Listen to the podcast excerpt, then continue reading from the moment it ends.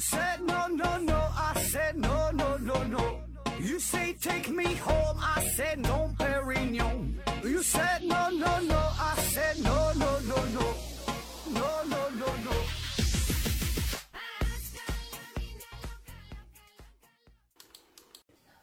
拼命探索，不计后果。欢迎您收听《思考盒子》，本节目由喜马拉雅平台独家播出。呃，这期还是一个回答听友问的栏目啊。呃，第一个问题，三阶堂红丸提问说，世卫组织早就将酒精列为一级致癌物，长期饮酒呢会对身体的健康造成永久性的损伤。那么茅台也是酒，主要成分呢也是酒精，请问那是否可以说茅台一样有百害而无一利啊？我指的是健康。啊，你这个问题，那如果按照经典的三段论的这个推理的话啊，确实哈，大前提是所有的酒精都是一级致癌物，对吧？对人体有害。然后小前提，茅台也是酒啊，主要成分的也是酒精。那么自然而然的，我们可以推导出茅台也是一级致癌物，对人体有害，对吧？这个毫无疑问。但是哈，但是哈，要要说但是了，但是啥呢？这健康这个事儿吧，它非常的复杂。嗯，这是一个非常非常广泛的定义，涉及的方面很多，对吧？那以前我们理解的健康，说一个人健康很简单嘛，就是身体好，身体倍儿棒，吃嘛嘛香，这就叫健康，对吧？只要身体好就行。可是呢，现代医学对于健康的定义是已经有了重大的调整，不只是说一个人身体健康，对吧？它包括一个人身体、精神、社会等等很多方面都处于良好的状态。所以呢，这不单是。看一个人这个身体层面的健康，对吧？你精神健康啊，心理要健康，对吧？那很多人你看他感觉四肢发达啊，非常的健壮啊，身材很好，但是呢，他心里有病，存在一些心理疾病，这个呢，当然也不叫健康。所以你说喝酒这个事儿，喝酒确实酒精伤身体。这里说的伤身体，主要就是说这个这个呃健康就身体上的层面对吧？有一句话嘛，叫喝冷酒。伤胃，喝热酒伤肝，那不喝酒呢？伤心，对吧？影响你心情啊。那你胃和肝儿哈和你的心相比，三者哪个更重要啊？确实就有一些人，对吧？喝酒成瘾，一天不喝酒就闹心，一天不喝酒精神涣散，感觉活不下去了，生活没有没有意义，找不到找不到希望，厌世，对吧？整天所有的精神寄托都放在了酒精上。所以说，你说这种情况，他不喝酒，他他他他心里。带来重大的影响，对吧？那你说这个这个是健康的还是不健康的啊？当然哈，这个喝酒这个事儿确实多喝了对身体不好啊，不不只是说的纯身体的层面啊，对大脑也会带来很严很严重的影响，甚至有很多是不可不可逆的损伤。可是没办法了，喝酒这事儿就是很开心呐，对吧？人活着啥最重要？当然是开心了。下一个问题啊，还是三阶堂红丸提问说。呃，之前问的问题啊，竟然被删除了。盒子不是你删的吧？嗯，是平台删的。我再委婉的问一下，啊，那我就再委婉的回答你一下。我从来没删过听友的这个留言哈，这个你还是问问平台吧。下一个问题，Q I N G 七八八提问说，何子老师啊，我特别想知道为什么现在市场上卖的姨妈巾越来越贵。疯狂加价，越做越薄，省材料了却还贵啊！这你说这个领域，这个离我稍微有点远哈，我真是没太关注这方面的问题，嗯，真是不了解啊。你什么什么薄啊、厚啊、日用、夜用的、加长的、带尾翼的哈，这真是不太懂啊。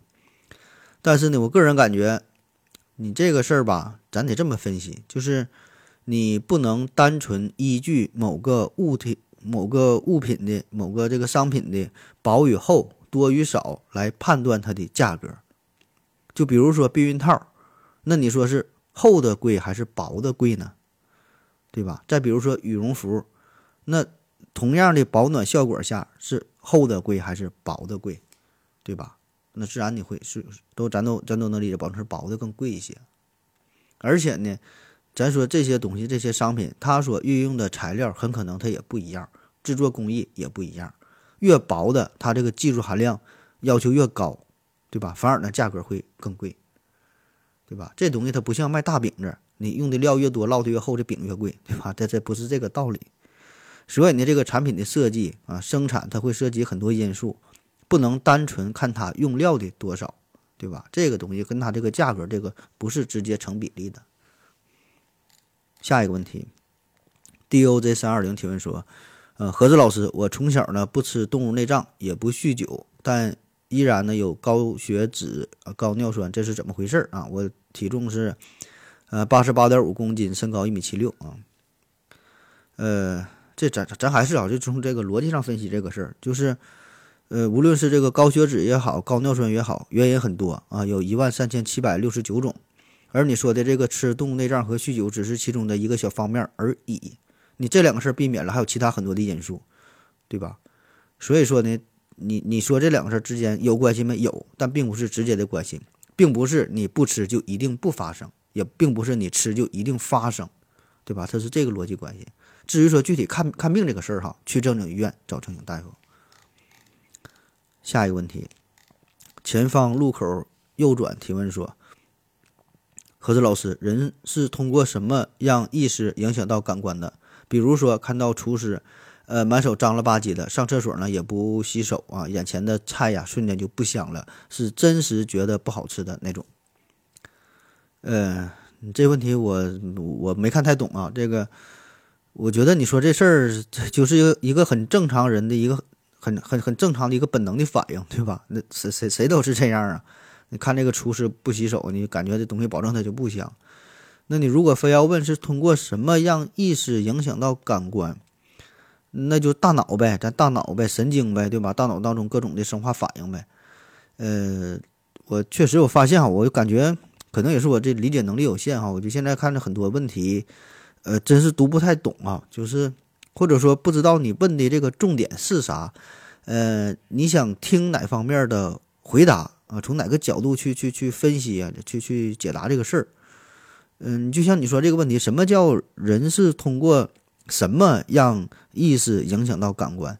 你你指的这个什么哈？这个您可以给我几个备选答案，让我选一下哈，要不然我真是 get 不到你这个问题这个点在哪哈？人是通过什么让意识影响到的感官啊？你这个有没有备选项啥的，让我看一看。下一个问题，老红帽提问说：何子老师。今天呢，来到博物馆，看到了有出土狮子的形象。可是呢，狮子并不是我国的本土动物哈。那么古人是怎样知道狮子形象的？呃，这个事儿哈，狮子这个事儿，这个就得看你去的这个博物馆看的出土的这个文物是什么时候出土的啊。确实，这个狮子不是咱们本土的动物啊，它主要呢是生活在非洲啊、印度啊、南美地区啊这些地方。那相传狮狮子是从啥时候到咱中国的？这是在大约是西汉时期，当时呢有这个丝绸之路哈传到了咱们中国，当时呢是西域各国把这个狮子当成这个珍贵的贡品送给咱们国家。那这个事儿在这个《后汉书》里边哈很多历史文献当中都有所记载。所以说，如果这个东西是从西汉之后，对吧，出现了狮子的形象啊，这也就没有什么可奇怪的了。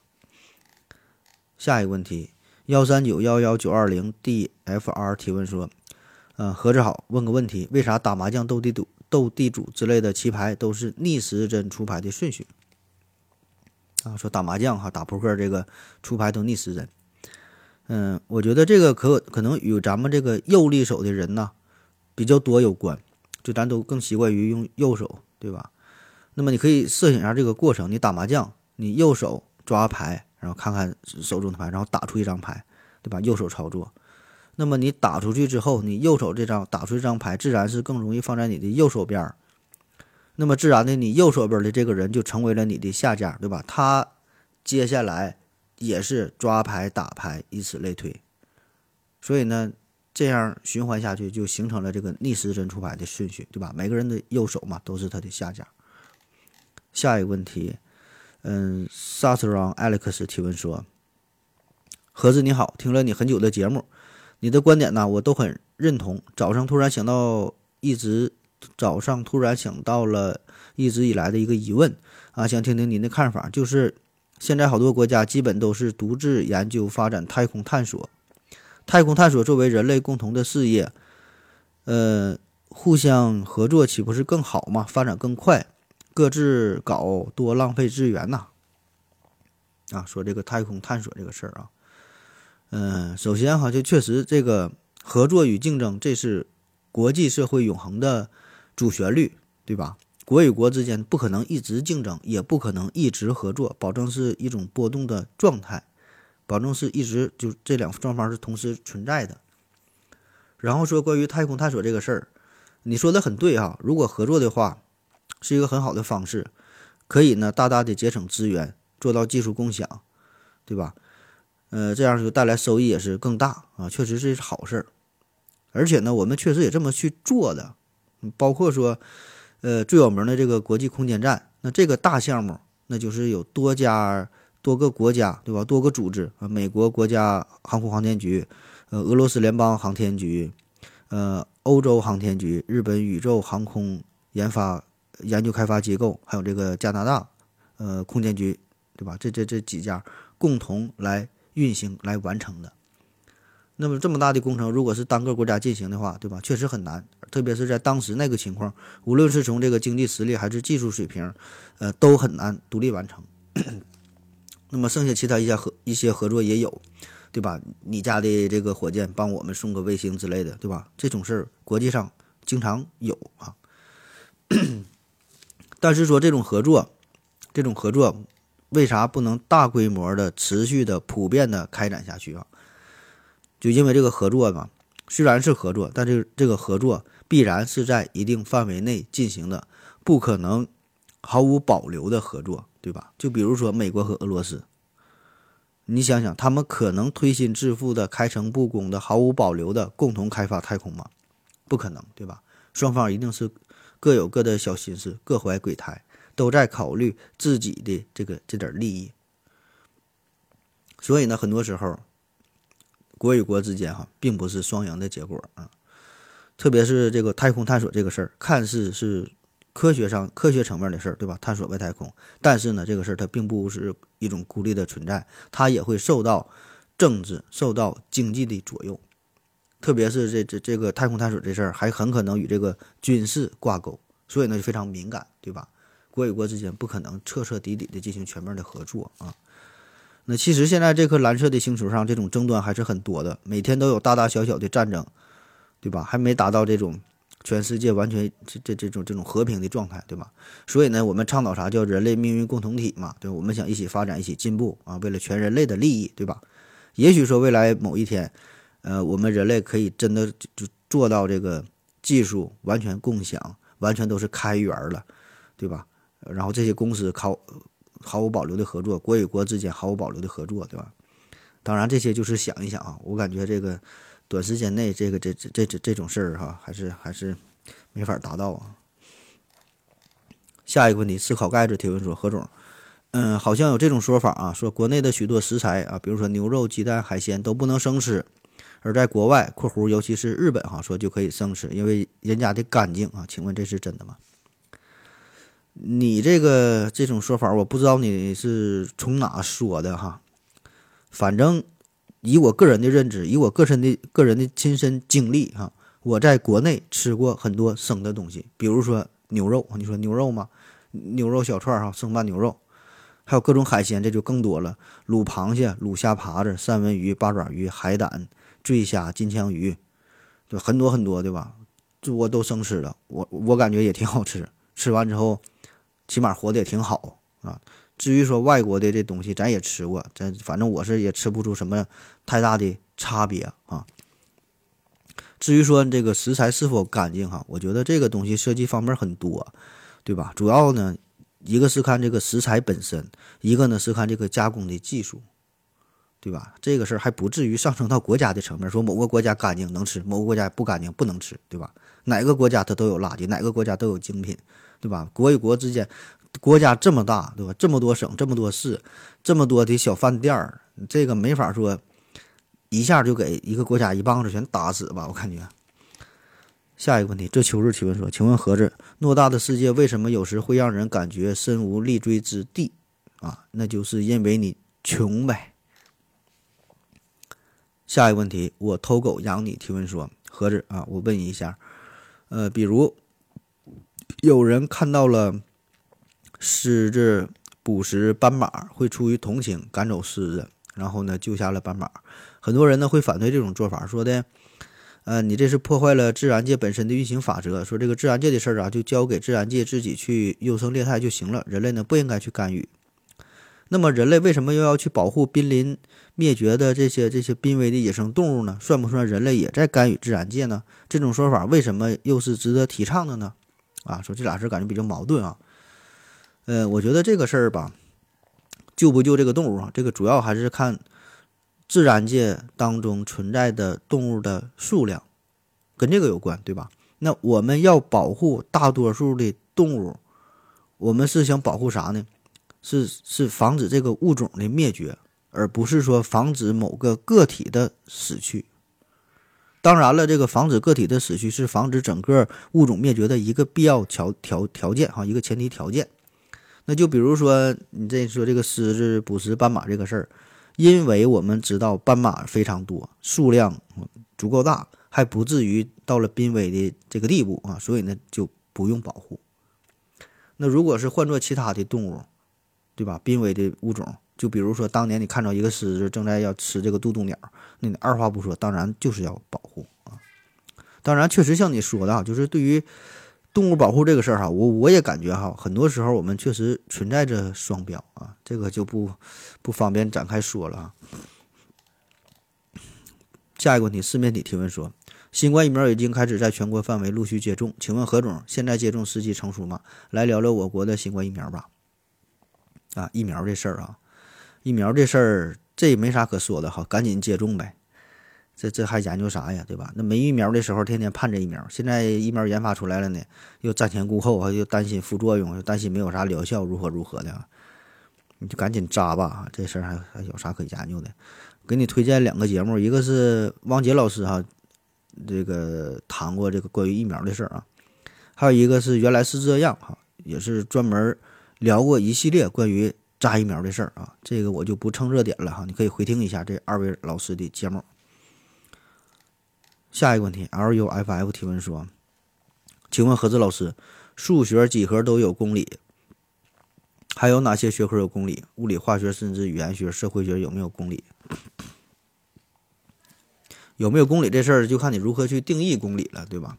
如果你严格上来说，这个公理那就是数学上的公理。”那其实呢，在逻辑学上也也算是有公理，对吧？比如说三段论，比如说各种这个推理的规则，也可以看作是公理啊，这叫逻辑公理。那至于说物理和化学，这个就不太有公理了。这个因为啥呢？公理吧，公理和那个你看物理化学上有啥？有定理、法则，呃，定律，对吧？这么叫，但是好像真没太听说有这个公理这个事儿。因为公理这个概念呢，比刚才说的这什么什么定理、定律啊，比这些呢还要基础，还要根本。公理呢，指的是就是依据人类理性的这种不证自明的基本事实，对吧？叫不证自明，不用去证，你就你就得相信它啊。他而且他感觉他就是对的啊。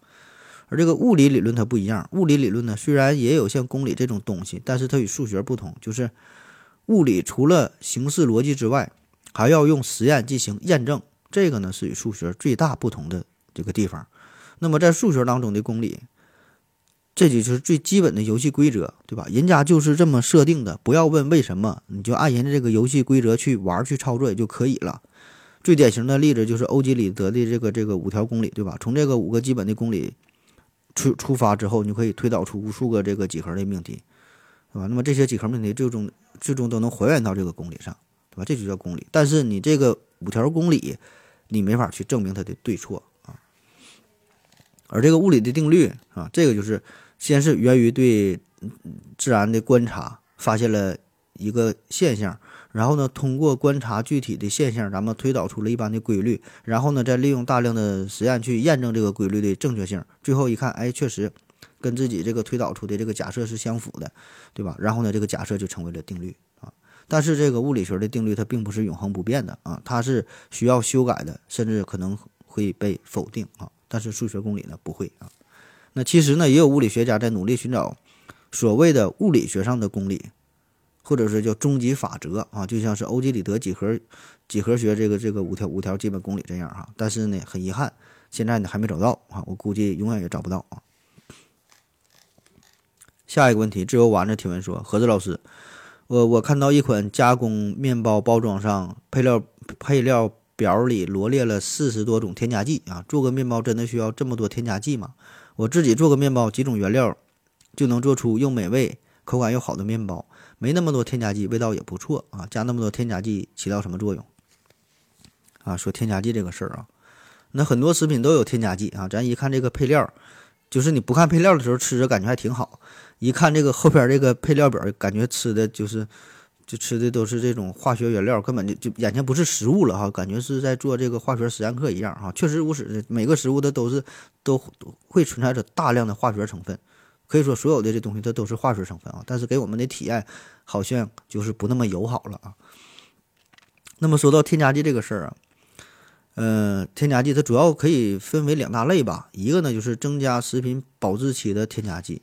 还有一个呢，就是主要负责这个这个口味儿哈，这个调出这个比较好的口味的这种添加剂。那么从口味上来说，呃，你做出的面包确实可以很好吃，甚至比买来的面包还要好吃。但是呢，你这个成本一定是相对比较高，对吧？那么如果是换做成食品添加剂的话，这个成本呢就会大大的降低。再有呢，就是保质期的问题。那你你确实你你做的你说也挺好啊，口感上还不错。但是你这个面包你能放几天？你这个能跟超市里的面包相比吗？对吧？下一个问题，这求助提问说，请问盒子，为什么我国考研的人呐越来越多？这种现象会一直持续下去吗？英美法德日等等这些国家也像中国这样吗？啊，说考研这个事儿啊。呃，为啥中国考研考研的人这么多啊？很多原因呐。那有一些人考研呢，是为了逃避找工作；有一些人呢，是因为不着急找工作；呃，有一些人呢，是因为工作的需要啊。有很多行业它都需要硕士、博士啊，本科基本就你就别考虑了啊。还有一些呢，有一些人就是因为有这个学历的情节，因为我觉得就就感觉我就就得硕士，我就得读博士，得读到头啊。还有些人呢，也不知道为啥要考研，反正大伙儿都考研，就跟着考呗，反正是各有各的原因哈。那么说这种现象会不会一直持续下去啊？我觉得会的啊，而且会越来越严重啊。这个也算是一种内卷吧。我感觉只要目前高考模式不变，招工找工作的模式不变啊，咱说是整个社会的大环境不变，那么人们对于考研的这种执念，呃，也不会有太大的改变。那再加上最近这个疫情的原因。原来有很大一部分人，对吧？打算出国留学、出国镀金的，现在呢也会选择在国内进行考研啊，在在国内求学。所以呢，我觉得人数应该是只能是有增无减哈。呃，最后问说这个英美法德日哈这些国家，也像中国这样热衷于考研吗？呃，你说这些国家我也并不是特别了解哈，就说说美国吧，毕竟在美国待的时间比较长，呃，游走于各大高校之间哈，对于他们稍微有一点了解。那给我的感觉就是，美国人他们对考研，呃，似乎没有特别大的热情哈。嗯，就是虽然美国高校很多，对吧？有名的学校很多啊，世界排名前几的都是美国的，他们有很多的这个研究生、博士、硕士，对吧？确实人数也很多，但是呢，大多数都是外国人，都是别的国家到美国去留学、读研、读博，反倒是美国本土的学生相对来说比较少。我给你一个数据。呃，美国政策国家基金会的这个研究报告统计说，理工科、理工科教育的专业当中，百分之八十一的电气工程专业和百分之七十九的计算机专业的在读研究生，都是来自于世界其他各国的国际学生啊，而非美国学生。那为啥会这样？为啥他们好像热情不高啊？主要呢有两大方面原因。第一个呢就是这个市场需市场需求导向的结果。也就是说，整个国家对于研究生、博博士的这个要求并不高，所以呢，那自然读的人就少呗，对吧？也就是你本科毕业就足以找到你一个心仪的工作了，那么又何必再继续受苦呢？咱说谁爱读这玩意儿，有有啥意思吗？对吧？早点下来工作，早点混社会，早点挣钱，它不香吗？对吧？读书这玩意儿。没人爱读啊，对吧？谁谁谁爱读啊？啊！而且呢，更气人的是，有一些工作哈，就是你硕士毕业了，并不见得比本科更容易找到工作。人家这个岗位要求就是大学本科毕业，你博士毕业了，你初审就被淘汰了，因为嫌你学历太高。确实如此，不是开玩笑哈。你觉得你觉你这个不适合我，对吧？人不用你，所以你这个就业的范围、就业的机会并不是更广哈。再有呢，就是这个教育理念的差异，教育理念这个涉及方面很多哈。这个根源在文化上，在社会生活的方式上，在价值取向上哈。这是一个很很大的、很深刻的问题，关于教育理念。那么，在西方很多国家，他们对于学历看的并不是那么那么重啊，学历与收入的关系也不是那么那么强，对吧？所以呢，他们不会因为你是一个大学教授，就比隔壁的电工老王就就就就高人一等，就高看你一眼；也不会因为你是一个城市的市长哈，就比一个律师的收入更高。就他们感觉，这真叫就是社会分工不同嘛，但是大伙儿这个。地位它是一样的，大伙儿各司其职，各干各的事儿。你受的教育高，那只是高，对吧？并不觉得你如何如何，大伙儿活得都很快乐，对吧？而且说你可能学历很高，最后你这个从事的工作跟你这个学历可能还没有没有任何关系，你只是就想学习，可能哈，就为了为了这个寻求真理啊。所以说，在这种教育理念之下，在这样的社会的。文化社会的大环境之下，就导致了大学教育的多元化。所以呢，人们并不会盲盲目的就去追求高学历，而是知道自己在追求什么，在想想要什么啊，知道自己怎么去活啊。下一个问题，c c c m m o 提问说：何志好，今天去公厕，突然发现呐，蹲坑的那个玩意到底是？坑是朝外呀，还是还是那个那个洞是朝内呀？啊，就今就今天这个问题啊，说蹲坑的时候怎么分这个里里和外哈？屁股冲哪边？嗯，他说这个这个蹲便器哈，如何区分前后问题？那其实这确实分两种啊，就是朝前朝后确实分两种。